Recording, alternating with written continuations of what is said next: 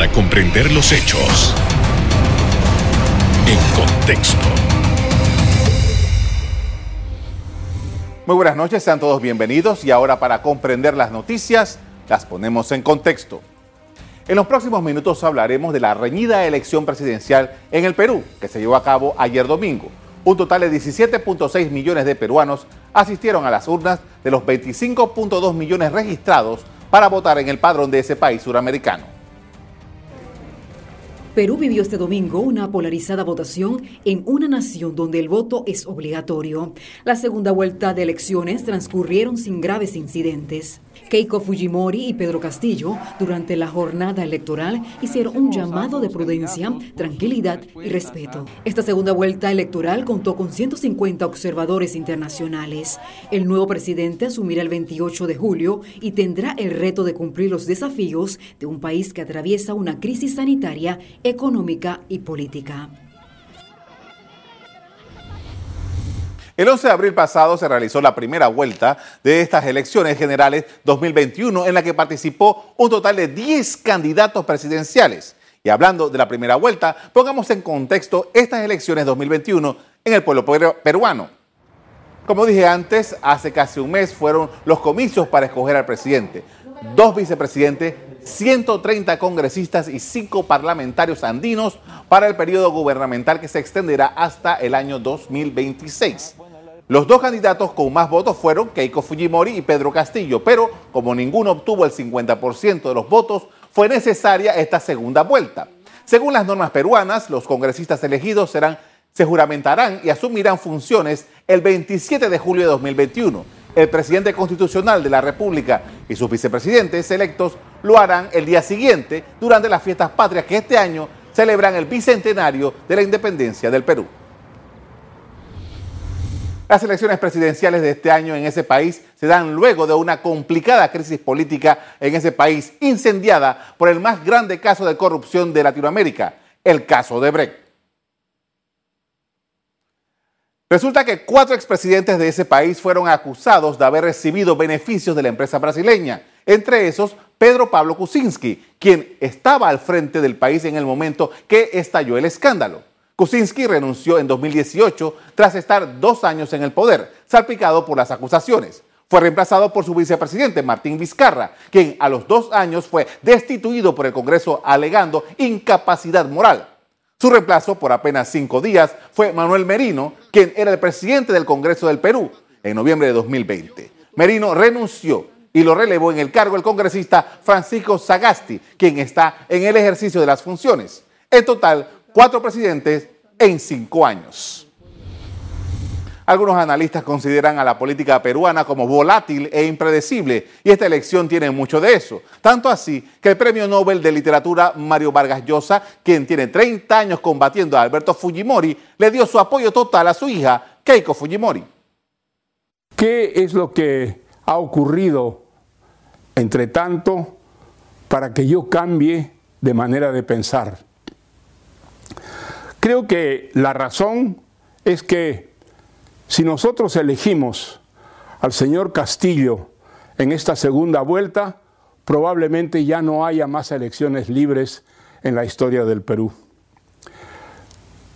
Tanto el propio Castillo como el señor Cerrón, que dirige el partido que lo ha presentado como candidato a las elecciones, y varios de los uh, elegidos en el Parlamento en esta lista han proclamado que ellos son más que ciudadanos verdaderamente revolucionarios y que ese poder que alcanzaron mediante los votos ya no lo dejarán.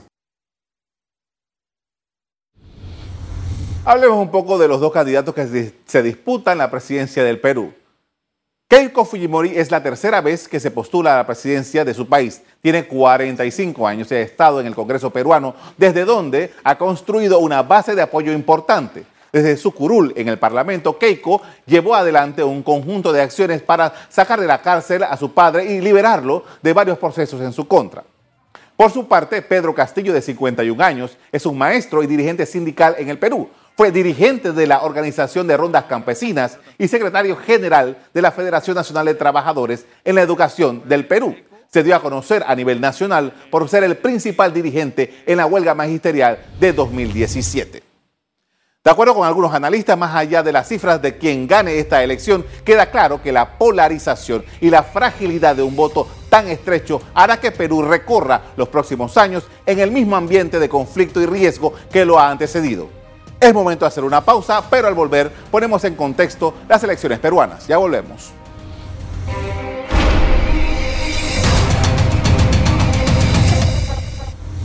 Estamos de regreso y con nosotros está el politólogo Luis Martínez para analizar lo sucedido en el Perú. Buenas noches, Luis. Muy buenas noches, Carlos. Muchas gracias por la invitación. Gracias por haber aceptado nuestra invitación. Luis, eh, eh, eh, el escenario del Perú está, que, que, es mucha adrenalina. ¿Cuál es su observación de lo que ha sucedido hasta el momento en ese país? Verdaderamente unas elecciones cardíacas.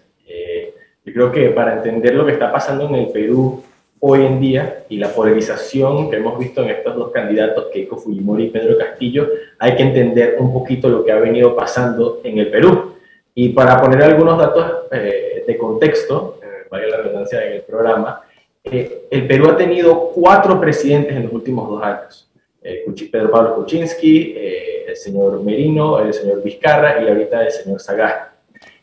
también Perú tiene un expresidente prófugo de la justicia, un expresidente cumpliendo sentencia y un expresidente que eh, se suicidó eh, justo antes de ser detenido por casos de corrupción ligados a Odebrecht.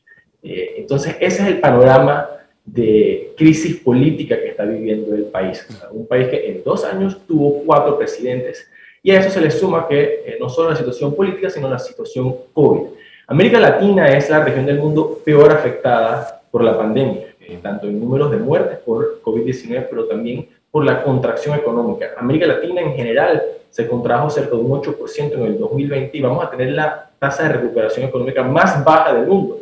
Y Perú particularmente tiene la tasa de muertes por COVID-19 per cápita más grande del mundo y tuvo la contracción económica más grande de América Latina en el 2020, cerca del 13% del Producto Interno Bruto. Entonces tenemos pobreza, inestabilidad, inseguridad sanitaria, eh, y este es el contexto en el que llegamos a estas elecciones. ¿no? Entonces, primera vuelta de las elecciones, vamos a ver esta inestabilidad política, vamos a ver cómo hay cinco candidatos, hubo cinco candidatos que obtuvieron más del 10% de los votos.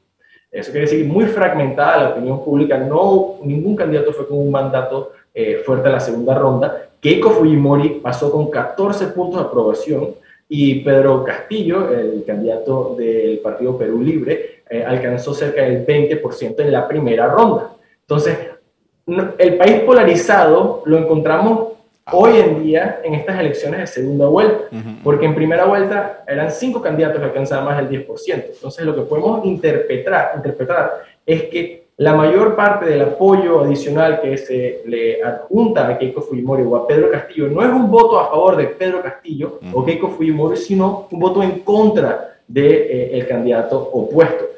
Entendiendo que son propuestas radicalmente distintas. Por un lado está Keiko Fujimori, hija de Alberto Fujimori, un ex dictador del país con una memoria que está dividida. Hay parte del país que recuerda a eh, el Fujimorismo como eh, una década en el país donde hubo seguridad, donde se eh, aniquiló o se borró la amenaza terrorista comunista de Sendero Luminoso, además de también unas reformas económicas que, abrieron Perú al libre mercado y crecimiento económico de las últimas tres décadas. Por supuesto, hay otra memoria de Alberto Fujimori y es, por supuesto, eh, la violencia de Estado, los secuestros, las desapariciones. Y comenzando al segundo año de Alberto Fujimori llegar al poder, el golpe de Estado cuando eh, suspendió la Constitución, militarizó el judicial y disolvió el Congreso. Ahora, esta es la hija de este personaje. Por ejemplo, un cuento interesante para que veamos las personalidades que se están debatiendo. Eh, Keiko Fujimori fue primera dama del Perú en 1994 luego de que la esposa de Alberto Fujimori, el presidente de ese entonces, denunciase a su esposo por corrupción. Entonces, eh, Alberto Fujimori, para eso entonces, le quitó todos los rangos a su propia esposa y le dio el título de primera dama a Keiko Fujimori durante esos años. Entonces, es podríamos estar hablando de que el Fujimorismo es un movimiento social con una memoria que acabo de, comentar, pero también es, la historia de una dinastía eh, familiar, ¿no? una familia que está llegando al poder. Eh, mientras que del otro lado tenemos a Pedro Castillo, que es el candidato por Perú Libre, eh, un maestro interiorano de un partido que se hace, o sea, que, se registra bajo la ideología marxista-leninista. Entonces, historias distintas, eh, una con, con, una memoria de violencia y otra un candidato nuevo, pero bajo el paraguas de un partido marxista-leninista. Ahora, Luis, eh, cualquiera de los dos que gane la elección finalmente va a tener eh, definitivamente un país quebrado en dos, por las razones que tú acabaste de mencionar, que son evidentes, la situación de que alguien estaba votando en contra del otro. Ahora, bajo esa condición y tomando en cuenta, por ejemplo, que no le hemos mencionado y quisiera entrar en algún momento a, ver eso. El Congreso del Perú, que ha sido tremendamente beligerante durante estos años en esta descripción que estaba haciendo de todos estos presidentes que fueron pasando y que varios de ellos fueron presidentes del Congreso que quedaron siendo presidentes del Perú. ¿Cómo ves esa situación política, esa estabilidad de quien quiera que sea al final que sea proclamado presidente del Perú? Con un Congreso que no hay una multiplicidad enorme de tendencias y partidos políticos y el apoyo muy frágil del ganador de la elección. Eh, es muy interesante porque desde ahí ya comenzamos viendo eh, las propuestas distintas. Con respecto al Congreso, el candidato por Perú Libre, Pedro Castillo, él propone una reforma constitucional. Eh, él propone cambiar la constitución y, por supuesto, cambiar la composición y, la dinámica entre los poderes. y, y se menciona mucho al Congreso porque el Congreso tiene el poder para eh, censurar a ministros y censurar también al, presidente mismo. Bueno, el, expresidente Martín Vizcarra eh, tuvo que eh, disolver el Congreso luego de, dos votos de no confianza a su propia agenda. Entonces, por un lado tienes a, Pedro Castillo que quiere reformar la constitución y cambiar la composición del legislativo, algo que ni siquiera está contemplado en la constitución actual, los mecanismos que él propone. Y por otro lado tienes a Keiko Fujimori que quiere reformar la constitución para quitarle poderes al Congreso de censurar la agenda y los ministros del presidente. Eso son, en mi parecer, eh, dos propuestas además peligrosas, porque por un lado estás limitando los poderes, el, Keiko Fujimori pretende limitar los poderes del Congreso para flexibilizar eh, eh, las maniobras del Ejecutivo con la memoria reciente de, de, los cuatro presidentes en dos años que ha tenido el Perú, suena como algo positivo para que podamos gobernar. Pero a la larga, por, supuesto, estamos hablando de entonces un sistema más presidencialista. Y del otro lado, de Pedro Castillo, el, candidato comunista, estaríamos hablando de tirarnos al abismo o, el Perú, entrar a la incertidumbre de cuál es esa reforma constitucional, eh, que más allá de, de, decir que va a ser una reforma eh, que va a cambiar el modelo económico del país para tener un Estado socialista interventor, eso qué significa y qué peligros puede tener.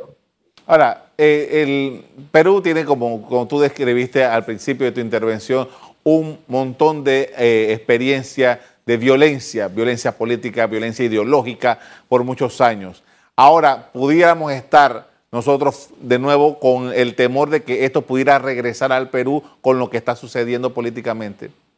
Por supuesto. Eh, por un lado está el leve resurgimiento y que ha generado un poco de pánico de la violencia política y llamémosla terrorismo. O sea, ya cuando estamos hablando de lo que pasó hace tres semanas, donde un grupo disidente de Sendero Luminoso, que se hace llamar el Partido Comunista Militarizado del Perú, asesinó a 15 civiles en la región del Brain con motivos políticos.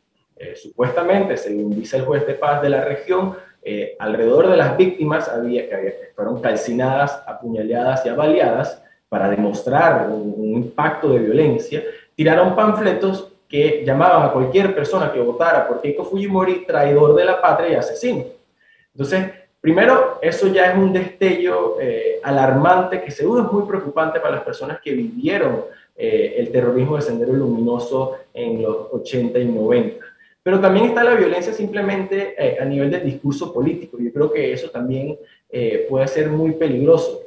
Eh, de lejos podemos ver un 49, 51% en las elecciones. Y bueno, bueno un, país dividido, pero es un país dividido, son familias divididas, eh, empresas, eh, los colaboradores de una empresa con opiniones marcadamente distintas y no con un discurso de diálogo, ni de reconciliación, ni de debate político, sino un discurso de odio, que es lo que ha predominado y lo vemos en las redes sociales.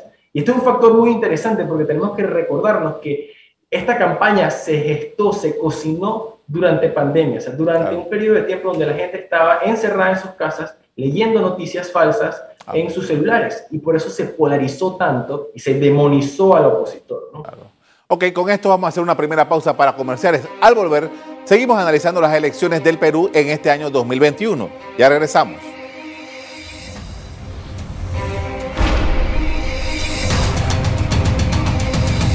Estamos de regreso y continuamos con el politólogo e internacionalista Luis Martínez observando y analizando lo sucedido en las elecciones del Perú.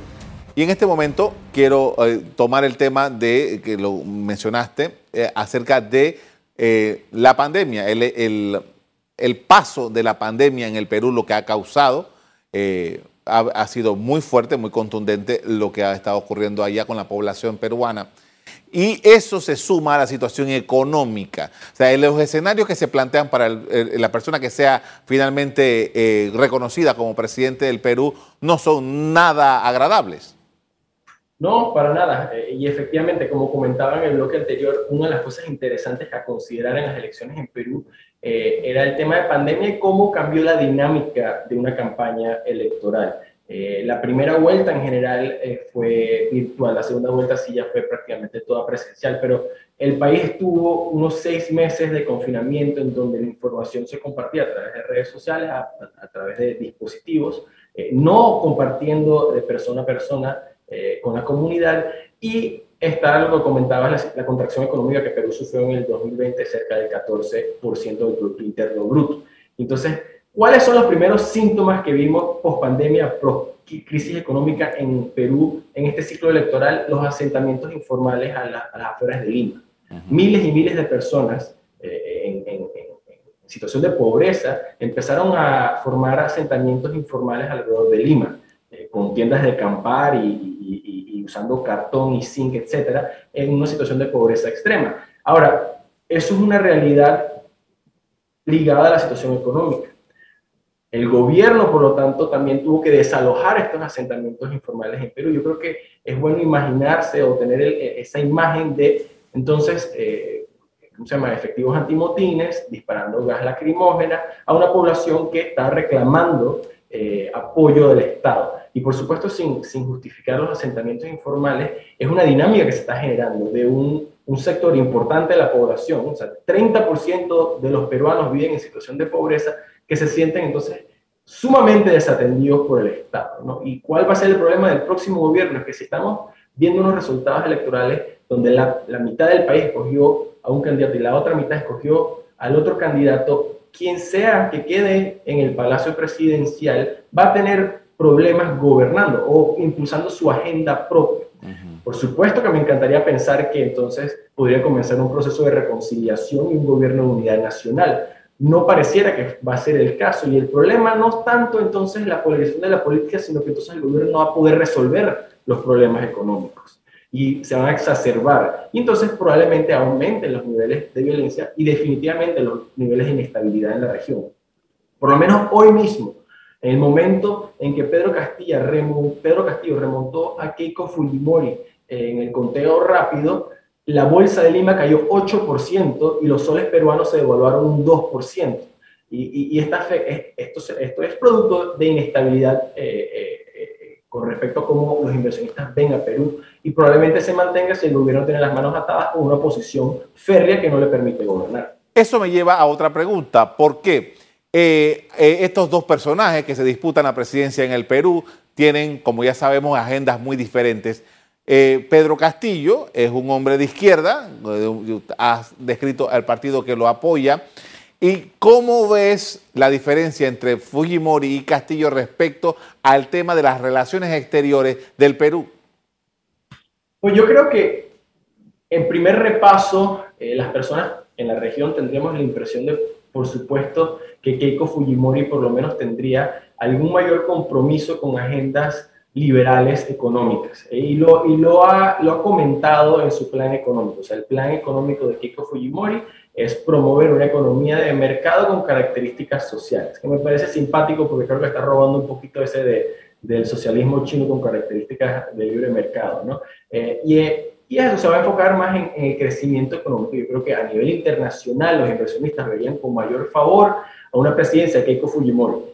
Y el inversionista extranjero también tendrá la, la, la memoria del Fujimorismo durante los 90, que a nivel internacional le dio estabilidad a Perú, a punta de, de violencia de Estado, por supuesto, eh, pero para los inversionistas internacionales, mientras haya estabilidad en sus inversiones, yo creo que que, esa va a ser la, la, mayor importancia. ¿no? Mientras que el candidato Pedro Castillo, eh, textualmente, literalmente, está promoviendo una reforma constitucional, instalar un gobierno socialista interventor con un modelo económico socialista eh, con relaciones a mercados eh, internacionales. Y, por supuesto, no, está, no, no, es bien visto en los ojos de los inversionistas. ¿no? También estamos viendo eso en toda la región. O sea que yo creo que las candidaturas de izquierda no son un fenómeno único en el Perú.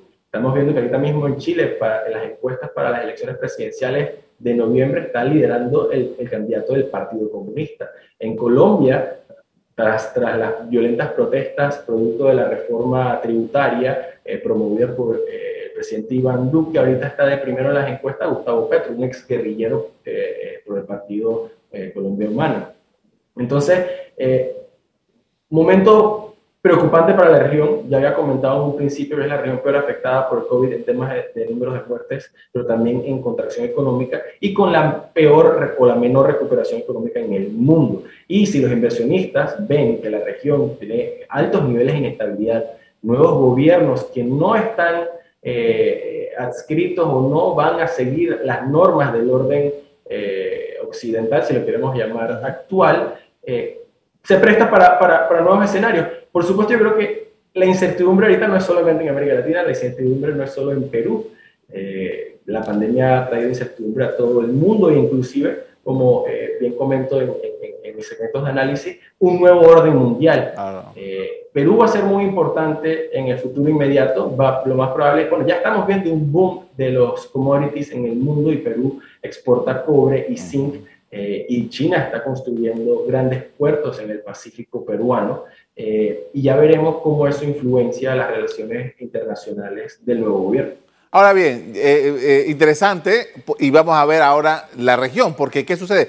has dado un pantallazo de la región, pero aquí alguna vez se habló del péndulo y parece que el péndulo volvió a la izquierda muy rápido. A principios de los años 2000, eh, esa década fue, eh, eh, varios gobiernos llegaron al poder, de, repente hubo algunos en algunos países un giro un poco más centrado, otros más a la derecha, pero rápidamente parece, de acuerdo con el análisis y lo que estamos viendo, que rápidamente están regresando a la hegemonía de estos grupos que piden pensamientos sociales. Sí, si comenzamos desde México y empezamos a bajar, en México ya está, por, supuesto, el presidente Manuel López Obrador de izquierda buscando una, una, una, transformación del Estado mexicano y, este fin de semana, si bien no logró la mayoría absoluta en las elecciones intermedias eh, en el Congreso, sí logró una mayoría eh, y por lo tanto va a poder eh, determinar el presupuesto. Ya tenemos que México está atado hasta el fin del término de AMLO con la izquierda. seguimos hacia el sur, por supuesto, Ortega lo más probable es que se reelija. No es que pensemos que esas elecciones van a ser libres, ¿no? Eh, y si le comenté, Colombia, el candidato Petro está de izquierda, está de primero en las encuestas. En Brasil, que teníamos a Jair Bolsonaro de extrema derecha, por supuesto, su terrible eh, gestión pandémica, tiene ahorita mismo a Lula, quien está habilitado para ser candidato nuevamente el año que viene, superando a Jair Bolsonaro, que está en el gobierno, por 30 puntos. Eh, Chile también, creo que ahorita mismo el único bastión en Sudamérica prácticamente sería el gobierno de Guillermo Lazo en Ecuador, eh, el único que, es profeso de la derecha y, empujando ideas de, libre mercado. ¿no? El péndulo de la región lo hemos visto desde los años 50.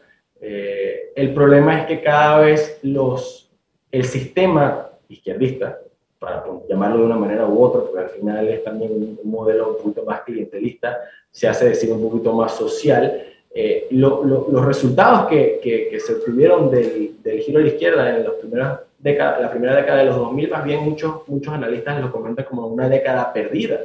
Eh, entonces, ya veremos. Por supuesto que en la, en la década de los 90, en el, en el momento neoliberal, eh, hubo avances económicos, pero retrocesos en materia de, de corrupción y, y, de derechos individuales. Entonces, este giro a la izquierda yo sí pensaría que va a ser distinto, no porque la dinámica latinoamericana va a cambiar, sino porque la dinámica mundial va a cambiar. Y van a haber reajustes de los polos de poder y eso puede que cambie eh, si simplemente va a ser como los ciclos anteriores, donde vamos a ver gobiernos despilfarrar eh, eh, a través de políticas fiscales para poder eh, subsanar problemas o pa hacer paliativos ciertos problemas a corto plazo en vez de eh, ahorrarlos para, para poder tener un desarrollo más sostenible.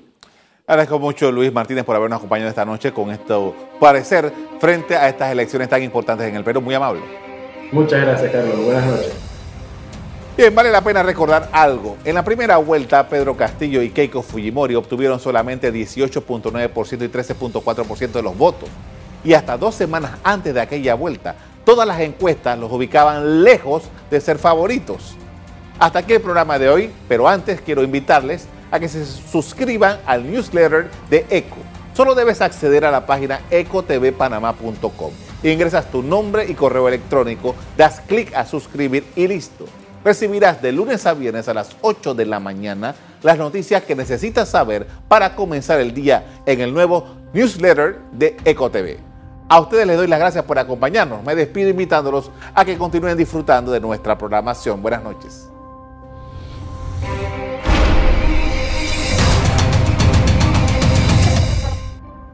Revive este programa entrando al canal 1 de BOD de Tigo.